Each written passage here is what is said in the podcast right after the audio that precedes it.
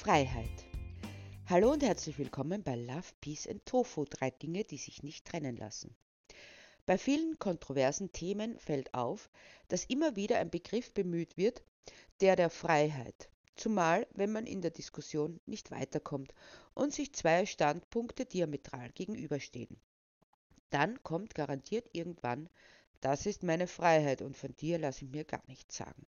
Und überhaupt ist es nicht verboten. Eines zeigt sich ganz deutlich. Alles, was nicht ausdrücklich verboten ist, gilt als erlaubt und wenn es erlaubt ist, dann wird man es wohl machen dürfen. Wenn es wirklich schlecht wäre, dann hätte es der Gesetzgeber schon längst verboten. Das sind übrigens meistens die gleichen Menschen, die sich über die Flut an Gesetzen beschweren. Das bedeutet aber weiters, egal ob etwas erlaubt oder verboten ist, halte ich mich daran, ohne nachzudenken ob es sinnvoll ist oder nicht.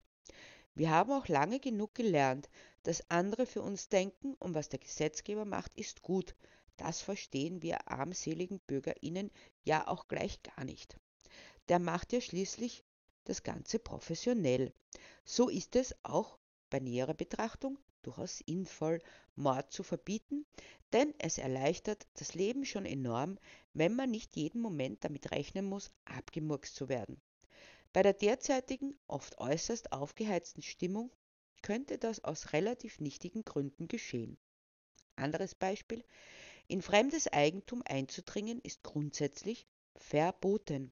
Auch das ist gut, denn ich möchte nicht unbedingt damit rechnen müssen, einen Fremden oder eine Fremde oder gar mehrere in meinem Heim vorfinden zu müssen, wenn ich nach Hause komme. Dasselbe gilt natürlich auch für Geschäftsräumlichkeiten oder Vergleichbares. Außerdem möchte ich die Möglichkeit haben, unliebsame Personen von meinem Grundstück bzw. aus meiner Immobilie entfernen lassen zu können. Dann gibt es allerdings Ausnahmen. Wenn ich mitbekomme, dass zum Beispiel ein Kind von einem Erwachsenen bedroht wird, dann ist es beinahe schon meine Pflicht einzugreifen, auch wenn ich damit fremdes Eigentum verletze. Auch das leuchtet noch fast jedem ein. Also Eigentum ist zu respektieren, solange kein höheres Gut, zum Beispiel das Leben, durch die Verletzung desselben geschützt wird. Auch das scheint noch logisch zu sein, solange es sich um Menschen handelt. Doch wie ist es mit Tieren? Wie ist es, wenn ich weiß, dass auf einem fremden Grund in einem fremden Haus massive Verletzungen gegen Leib und Leben an Tieren geschieht? Immerhin steht der Tierschutz im Verfassungsrang. Auch da haben noch einige Verständnis, wenn ich diesen Tieren zu Hilfe eile, wenn es sich um so niedliche wie Hunde oder Katzen handelt. Ich bekomme mit, dass ein Mensch unter miserabelsten Bedingungen Hunde züchtet. Dann werde ich schauen, Beweismaterial zu sammeln, um den entsprechenden Tierquäler bzw. die jeweilige Tierquälerin anzuzeigen. Selbst wenn ich dafür fremdes Eigentum betrete, werden die Sympathien eher den RetterInnen zukommen.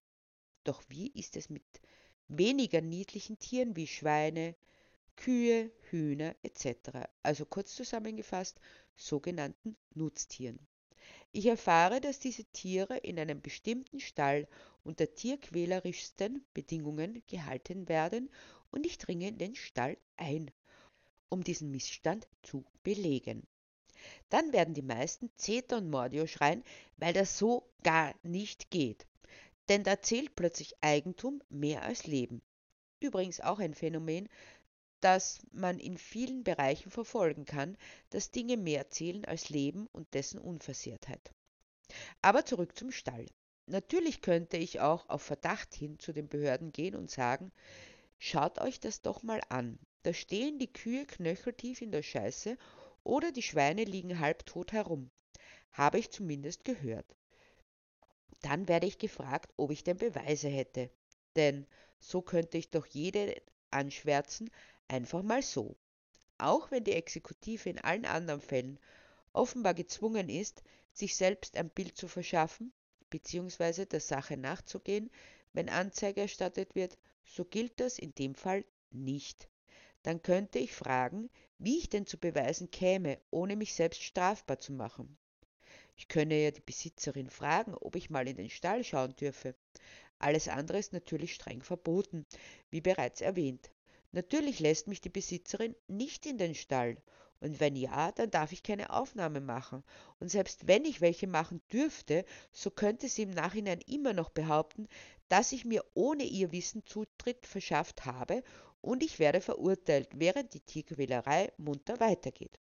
Ich bin also gezwungen, fremdes Eigentum zu missachten, will ich den Tieren zur Hilfe kommen. Doch selbst wenn ich entsprechende Aufnahmen vorzuweisen habe, ist noch lange nicht gesagt, dass irgendetwas geschieht. Oftmals landen solche Anzeigen trotzdem in der großen Rundablage und finden keine weitere Beachtung. Es stehen sich dabei zwei Verbote gegenüber. Das Verbot, fremdes Eigentum zu betreten, gegen jenes, dass ich Tiere nicht quälen darf. Man möchte nun meinen, nachdem der Tierschutz in der Verfassung steht, wiegt dies mehr. Dem ist aber nicht so. Also, selbst wenn etwas verboten ist, nützt dieses Verbot nur dann, wenn ein Verstoß dagegen auch exekutiert wird. Wird es nicht exekutiert, dafür stehen die Chancen zum Beispiel bei Schweinemastbetrieben sehr gut, da ist nach Gesetz nur alle 50 Jahre kontrolliert werden müssen, dann braucht man sich auch nicht daran zu halten. Man nimmt sich also die Freiheit, gegen das Gesetz zu verstoßen, weil es ja eh nicht geahndet wird. Genau dasselbe konnte in der Silvesternacht beobachtet werden. Grundsätzlich sind private Schießereien im Ortsgebiet in ganz Österreich verboten. Dennoch hatte man in manchen Orten den Eindruck, ein Krieg wäre ausgebrochen, nimmt man die Vehemenz, mit der die verschiedensten, wohl meist illegalen Böller abgeschossen wurden, und zwar nicht etwa zu Mitternacht bloß, sondern beginnend mit der ersten Dämmerung bis scheinbar ins Morgengrauen. Niemand kam, um diesem illegalen Treiben ein Ende zu setzen. Was hat man daraus gelernt? Auch wenn es verboten ist, viele meiner Nachbarinnen tun es auch. Deshalb mache ich mit, denn die Exekutive kümmert sich nicht darum. Es passiert mir also nichts. Ich nehme mir die Freiheit, die Luft mit noch mehr Feinstaub zu belasten, als sie sowieso so schon verkraften muss. Ich nehme mir die Freiheit, Millionen von Tieren, die sich nicht verstecken können, weil sie wild sind, in Panik zu versetzen, deshalb kopf- und haltlos die Flucht ergreifen, wobei nicht wenige den Tod finden. Ich nehme mir die Freiheit, auch sogenannte Nutztiere in Angst und Schrecken zu versetzen, die in ihren engen Stellen nicht auskönnen. Ich nehme mir die Freiheit, dass sogenannte Haustiere sich zu Tode fürchten. Man muss sie schließlich nur richtig erziehen, dann haben sie keine Angst mehr. Das funktioniert besonders gut bei Wellensittichen oder Hamstern. Angst ist ja eine Eigenschaft, die man einfach wegerziehen kann. Es gibt übrigens auch Kinder, die sich fürchten. Dann liegt es sicherlich auch nur an der Erziehung. Deshalb macht gefälligst Konfrontationstherapie mit den Kleinen, dann gewöhnen sie sich die Angst schon ab und werden genauso empathielos wie die Erwachsenen. Das funktioniert sicher, klappt ja auch beim Tierleid. Ich nehme mir die Freiheit, durch unbedacht abgeschossene Böller Wälder in Brand zu setzen. Diese Waldbrände müssen dann durch die Feuerwehr gelöscht werden, die vielleicht bei einem anderen Brand, der nicht durch Freiheitssüchtige verursacht wurde, grob fahrlässig verursacht wurde, fehlen. Ich nehme mir die Freiheit, Menschen mit traumatischen Erlebnissen anzustoßen, sich schmerzhaft mit den Traumata auseinanderzusetzen. Da kann man doch schon fast von einer guten Tat reden, denn das spart den Therapeuten. Ich nehme mir die Freiheit, mir diverse Gliedmaßen wegzuschießen, um sie dann noch in derselben Nacht im nächsten Krankenhaus wieder zusammenflicken zu lassen, denn das Krankenhauspersonal sitzt eh nur die ganze Zeit dort herum und hat nichts zu tun. Da sorge ich dafür, dass sie ihren ureigensten Aufgaben nachkommen können und ich nehme mir die Freiheit, den Rest meines Lebens darüber zu jammern, dass die Nutzung meiner Freiheit dazu führte, dass ich ein Krüppel bin. All diese Freiheiten nehme ich mir heraus. Das bedeutet aber umgekehrt, es ist auch erlaubt, eine andere Perspektive einzunehmen, außer der eigenen, dass ich den Wildtieren die Freiheit nehme auf unbeschadete, ungestörte Nachtruhe, dass ich den Tieren in den Ställen die Freiheit nehme, sich sicher zu fühlen, soweit das für sogenannte Nutztiere überhaupt möglich ist. beziehungsweise dass ich dieses Sicherfühlen nicht noch mehr beschneide, dass ich den ängstlichen Haustieren und Kindern die Freiheit nehme, sich auf die Welt als eine, die einem nichts Böses will, zu verlassen, dass ich traumatisierten Personen die Freiheit nehme, psychisch nicht noch mehr versehrt zu werden, dass ich die Freiheit der anderen auf halbwegs klare Luft beschneide, dass ich mutwillig Feuerwehrleute und Krankenhauspersonal für meine niedrigen Instinkte einsetze. Das heißt, überall dort, wo ich Freiheit in Anspruch nehme, gilt es zu fragen, wessen Freiheit beschneide ich damit. Ich kann meine Freiheit nutzen, solange ich nicht die einer anderen Person damit unterbinde. Nun, so viel Differenziertheit ist von den Böller-Idioten nicht zu erwarten, aber vielleicht von anderen. Auch wenn es zusehends schwieriger wird, in einer Gesellschaft, die vor allem aus Narzissten und Egomanen zu bestehen scheint. Da geht es natürlich nur um meine Freiheiten. Was deine Freiheit? Die geht mir doch am Arsch vorbei, bekommt man dann zu hören. Als Grundsatz kann gesehen werden, dort, wo ich mit der Inanspruchnahme meiner Freiheit die einer anderen Person beschneide, muss ich meine Freiheit zurücknehmen. Das nennt man auch Einfühlungsvermögen. Das Problem ist nur, das lässt sich nicht lückenlos gesetzlich verordnen, sondern erfordert eine persönliche Leistung, nämlich die zu denken. Dann kann ich mich auch in die andere Person hineinversetzen und mir sagen, das ist eine Störung ihrer Freiheit und deshalb unangebracht. Ja, man darf auch abseits des Gesetzgebers die Welt zu verstehen versuchen. Wenn ich zum Beispiel die Kühe in meinem Stall mit Soja füttere, das aus Südamerika kommt, dann hat meine Kuh was zu fressen, wird schnell fett, damit ich sie fressen kann. Blöd nur, dass dann die Menschen in Südamerika nichts zu essen haben. Plastischer wäre es, wenn es nebenan geschähe.